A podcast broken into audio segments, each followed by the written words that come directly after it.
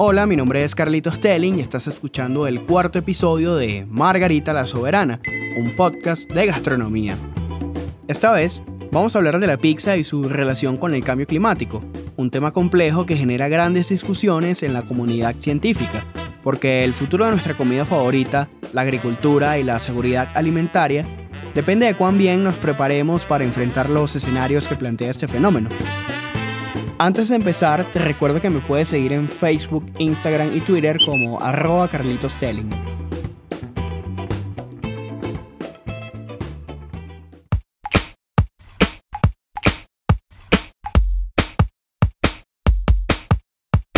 Imagina cómo sería la vida en un lugar donde todo se congela si no está cerca del fuego. Yuri tiene 10 años y desde que nació su día más cálido marcó menos 40 grados centígrados. Él Vive con sus padres en una región del planeta extremadamente fría, en la que la piel animal es lo único que tienen para abrigarse bien, porque las telas convencionales no soportan por sí solas temperaturas tan bajas.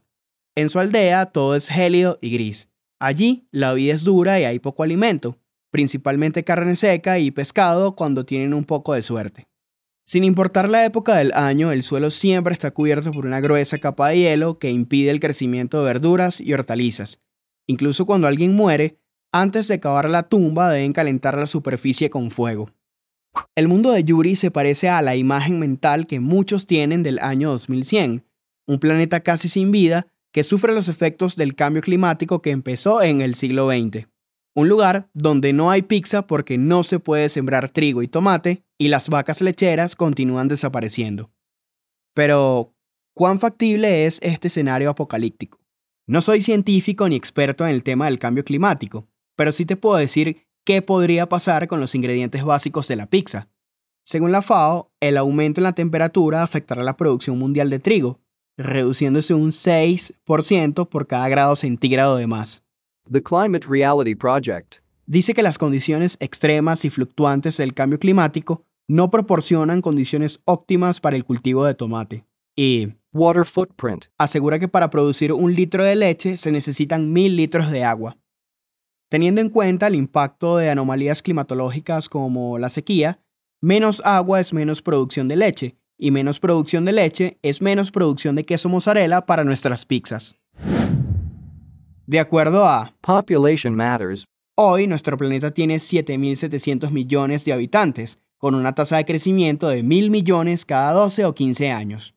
En 2017, cuando aún éramos 7.350 millones, los ingresos de 2.002 millones dependían de la agricultura, casi el 28% de la población mundial.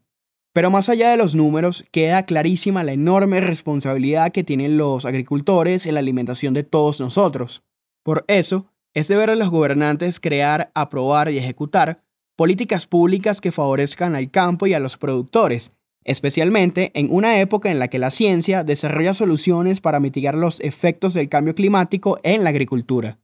Si queremos que las próximas generaciones conozcan la pizza, debemos pensar y actuar a favor de la seguridad alimentaria, la cual toma en cuenta factores como la disponibilidad y acceso a los alimentos, su consumo y aprovechamiento biológico, y la inocuidad y calidad de los mismos. Detrás de estos tres ítems hay objetivos por cumplir en disponibilidad y acceso, potenciar la oferta de alimento y el suministro suficiente de estos frente a las exigencias de la población. En consumo y aprovechamiento biológico, lograr que las personas consuman una alimentación completa, equilibrada, suficiente y adecuada. Y en inocuidad y calidad, garantizar que los alimentos no causen daños al consumidor cuando se preparen o consuman. Pero si la temperatura del planeta sigue subiendo, cada vez será más complejo alimentar a una población que crece tan rápido. Nuestro planeta es como una máquina compleja que, dependiendo de cómo se opriman sus botones y se muevan sus perillas, trabaja bien o mal. Cada movimiento que hace obedece a una serie de movimientos más pequeños e imperceptibles, cuyas alteraciones pueden causar cambios que terminan impactando su funcionamiento. El cambio climático, sea por causas naturales o humanas, puede explicar por qué hay más de un evento caliente compensando cada evento frío, y por qué en ciertas zonas del planeta ahora hay veranos más largos e inviernos más gélidos. Hay cambio climático cuando la temperatura media de la Tierra aumenta continuamente, Esto se llama calentamiento global y hay dos instituciones que evalúan separadamente las causas y consecuencias de estos fenómenos. En primer lugar está el Panel Intergubernamental del Cambio Climático, IPCC por sus siglas en inglés, cuya misión es evaluar los conocimientos científicos relativos al cambio climático, como sus implicaciones, riesgos potenciales y estrategias de adaptación y mitigación. Pero del otro lado de la calle está el Panel Internacional No Gubernamental sobre el Cambio Climático, NIPCC por sus siglas en inglés, que refuta con argumentos científicos la teoría según la cual las emisiones humanas de CO2 van a causar un peligroso calentamiento global. El NIPCC considera que los informes del IPCC no son precisos porque, entre otras cosas, las ciencias climatológicas aún no son predictivas, es decir, en el clima hay factores que no se pueden controlar ni prever.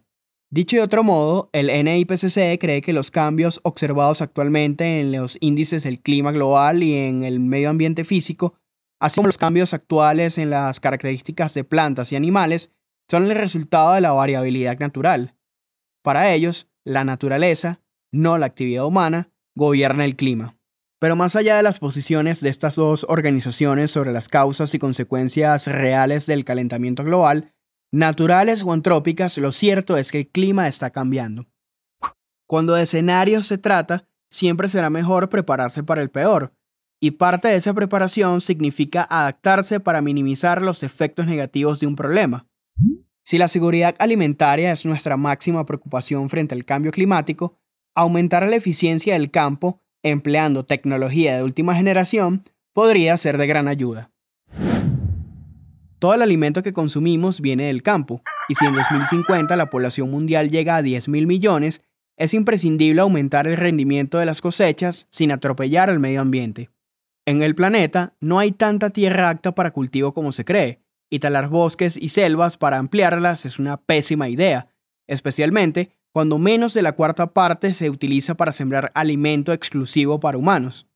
En el campo, nuestra comida compite con otro tipo de cultivos que se destinan a la producción de alimentos para animales, materias primas y biocombustibles, así que el gran reto del futuro es producir más con menos.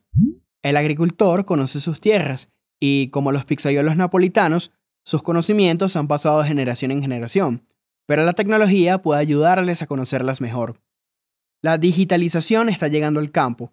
Las tecnologías de agricultura de precisión permiten a los productores mejorar sus decisiones, como cuándo sembrar, dónde abonar y cuánto herbicida aplicar, con el fin de optimizar el rendimiento de sus cultivos.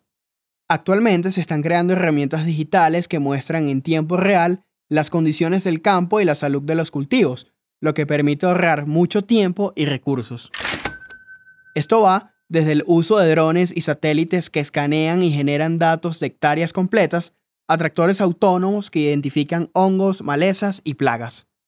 El análisis de estos datos permite disminuir las pérdidas y aporta una nueva dimensión a la producción de alimento, vista desde la pantalla de un computador o smartphone. Mientras más productores tengan acceso a estas tecnologías, mejor entenderán la dinámica de sus cultivos, porque una agricultura conectada puede aumentar sus oportunidades. También, cuando se tiene suficiente información sobre sus tierras y necesidades específicas, el digital farming puede influir en las políticas públicas dirigidas a este sector de la economía. El Internet de las Cosas y el Big Data están listos para el campo, pero el campo está listo para estas tecnologías. ¿Qué costo tienen? ¿Cuánto tiempo toma dominarlas? ¿Qué pasa en el tercer mundo donde la mayoría de los agricultores no cuentan con asistencia técnica ni Internet? La ciencia está demostrando que al transformar en información los datos que aportan estas soluciones, se toman decisiones que ayudan a mitigar los efectos del cambio climático en el campo, pero la implementación de estas necesita más voluntad política que buenas intenciones. En Colombia, proyectos como Cultivando Futuro están haciendo la diferencia, al usar Big Data para ofrecer a grandes y medianos compradores información actualizada de los cultivos de más de 2.200 agricultores de todo el país.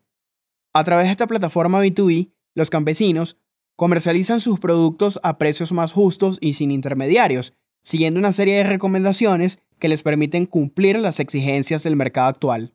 El sitio web para conocer los detalles de esta super iniciativa es cultivandofuturo.com.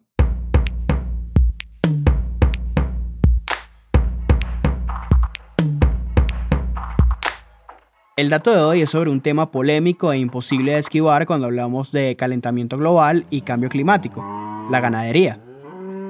La decisión de consumir o no consumir productos de origen animal es problema de cada persona. Sea cual sea su elección, igual está siendo política. Durante la preproducción de este episodio vi en Netflix un documental del año 2014 llamado Cowspiracy, The Sustainability Secret. del cual extraje tres datos. Según la ONU, a nivel mundial, la industria de la carne y los lácteos produce más gases de efecto invernadero que toda la industria del transporte junta. El gas metano generado por las vacas es 86% más nocivo que el CO2 emitido por vehículos, trenes, barcos y aviones. Durante la filmación del documental, los directores Kip Anderson, y Keegan Kuhn, manifestaron que las principales organizaciones ambientalistas de Estados Unidos no señalan a la ganadería como una de las principales causas del calentamiento global. Asimismo, los expertos que entrevistan creen que si no se produce un cambio en nuestros hábitos de consumo, es poco lo que se puede lograr disminuyendo el consumo de combustibles fósiles. En Estados Unidos, la industria cárnica y láctea consume más agua que el fracking. Mientras este método de explotación petrolera consume anualmente 100 mil millones de galones, la ganadería consume 34 billones. Son números muy grandes que se entienden mejor si usamos como ejemplo una carne de hamburguesa de 113 gramos. Parece poco, pero esa pequeña porción requiere casi 2.500 litros de agua para su producción. Pero esta información no salió ayer. Desde hace mucho tiempo sabemos que nuestros hábitos de consumo son casi caníbales. Por este motivo, en algún momento hemos pensado en volvernos vegetarianos o veganos, pero en el caso de la pizza, es difícil imaginarse una sin mozzarella y sin pepperoni, aún cuando hay productos vegetales en el mercado que buscan suplirlos. Es como un duelo entre tú y tu cuerpo. Dejar de comer algo es una decisión que toma cada quien de acuerdo a sus creencias y posibilidades. Eso sí, asumiendo las consecuencias que involucren su elección. Pero algo en lo que sí debemos estar de acuerdo de manera unánime es en no desperdiciar los alimentos. Actualmente, una de cada nueve personas en el mundo padece hambre y 2.000 millones carecen de acceso a alimento inocuo, nutritivo y suficiente. Pero lastimosamente, un tercio de la comida que producimos, casi 1.300 millones de toneladas, se pierde o se desperdicia cada año. Cuando dejamos que esto suceda, también tiramos a la basura el agua y la energía que se emplearon para producirla, transportarla y empacarla, lo que termina generando el 8% de las emisiones de gases de efecto invernadero, principalmente metano, mientras se descomponen en los vertederos. Según la FAO, los alimentos se pierden o desperdician en toda la cadena de suministro, desde la producción agrícola inicial hasta el consumo final en los hogares. Si tomamos una pizza familiar y la dividimos de acuerdo al porcentaje de desperdicio actual, quedaría así. 28% sucede en el momento de producción, 6% se queda en la etapa de procesamiento, 21% en el manejo y almacenamiento, 17% en la cadena de distribución y el mercado y 28% en nuestras neveras y alacenas. Con información, tecnificación y financiamiento, se ha demostrado que los productores, transportadores y mercaderes pueden reducir el desperdicio.